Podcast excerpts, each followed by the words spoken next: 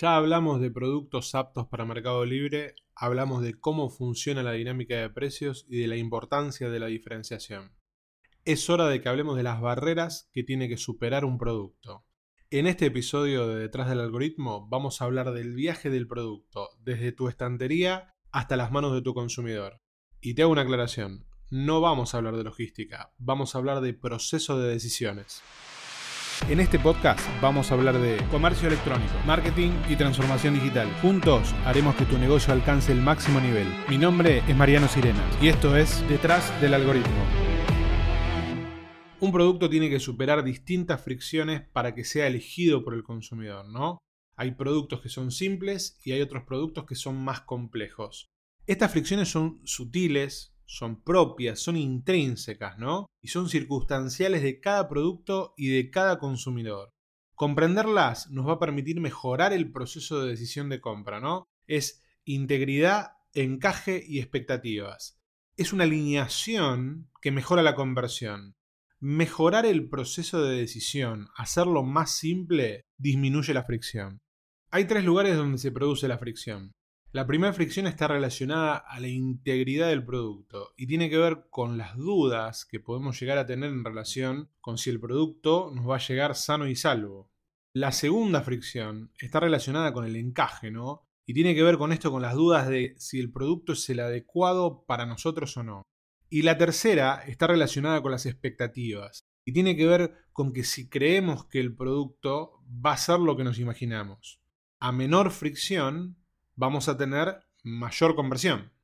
Tomemos un ejemplo absurdo para ejemplificar esto.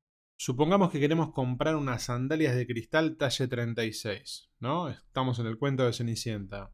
La pregunta que puede hacerse el usuario puede ser, primero, ¿me quedarán? Segundo, ¿el cristal será de buena calidad? Tercero, ¿llegarán sanas o se van a romper en el camino? La función del vendedor al momento de crear la publicación tiene que ser anticipar estas posibles fricciones ¿no? y responderlas en el entorno de la publicación. A través de las distintas herramientas que tenemos podemos ayudar al comprador a disminuir esta fricción. Por ejemplo, para la duda me quedarán, podemos usar guía de detalles, ¿no? Para la duda de calidad podemos subir fotos que representen la calidad del producto.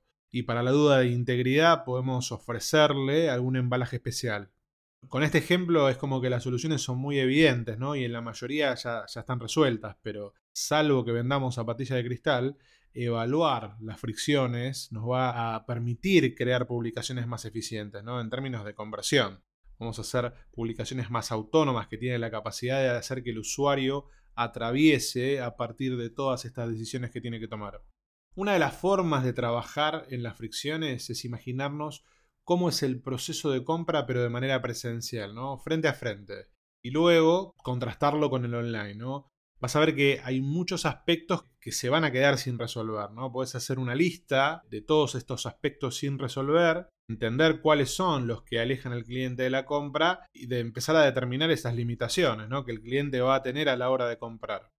Es importante que analicemos esto porque es la comparación entre la, la cuestión física y la cuestión digital, ¿no? En definitiva, nosotros lo que tenemos que hacer es resolver esta distancia, ¿no? Es repensar el proceso de compra desde el punto de vista del comprador y sin la posibilidad y la, inmediatez de lo presencial, ¿no? Necesitamos reinterpretar los procesos y hacerlos digitales. Veamos este ejemplo, ¿no? Vamos a un probador. El cliente quiere comprarse una camisa, lo que puede originar la siguiente interacción, ¿no? El cliente te dice, hola, ¿cómo estás? ¿Tenés una camisa azul? Claro, ¿qué talle necesitas? Large. Imagínate que, te pide, ¿no? Bueno, acá tenés, puedes probártela en este proveedor, en el proveedor A. Che, me encanta la tela, pero ¿sabes que me queda un poco ajustada? ¿No tenés una más grande? Sí, sí, para que ya te busco. Toma esta.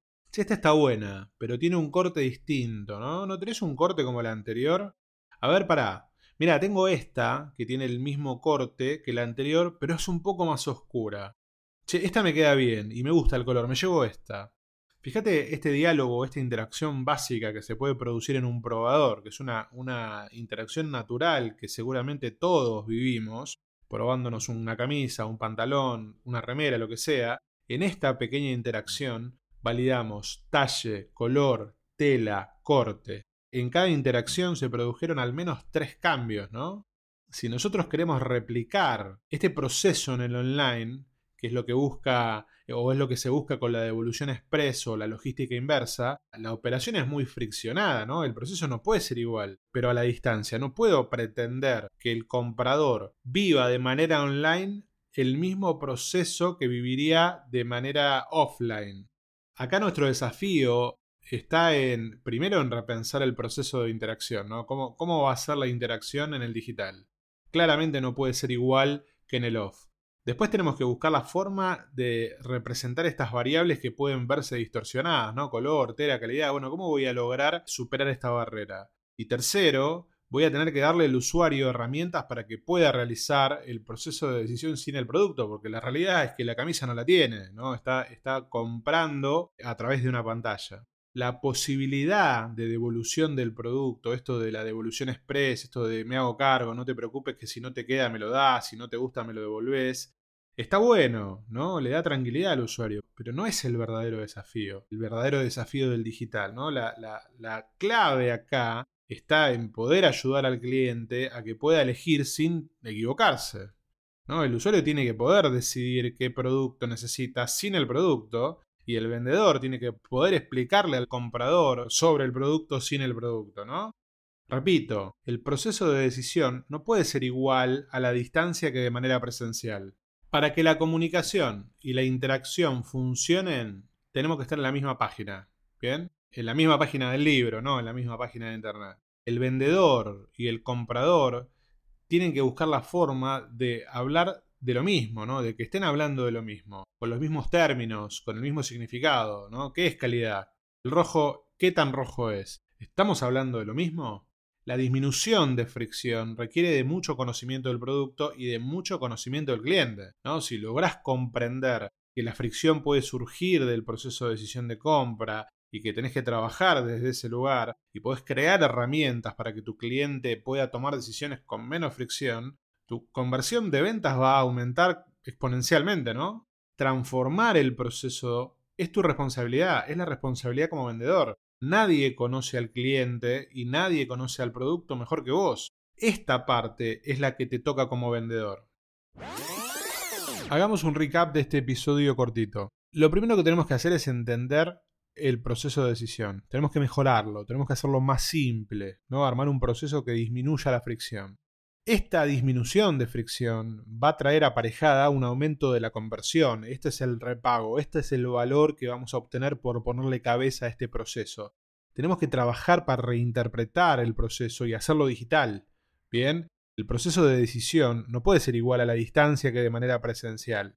Y esta transformación es tu responsabilidad como vendedor. Nadie va a conocer a tu cliente y a tu producto mejor que vos.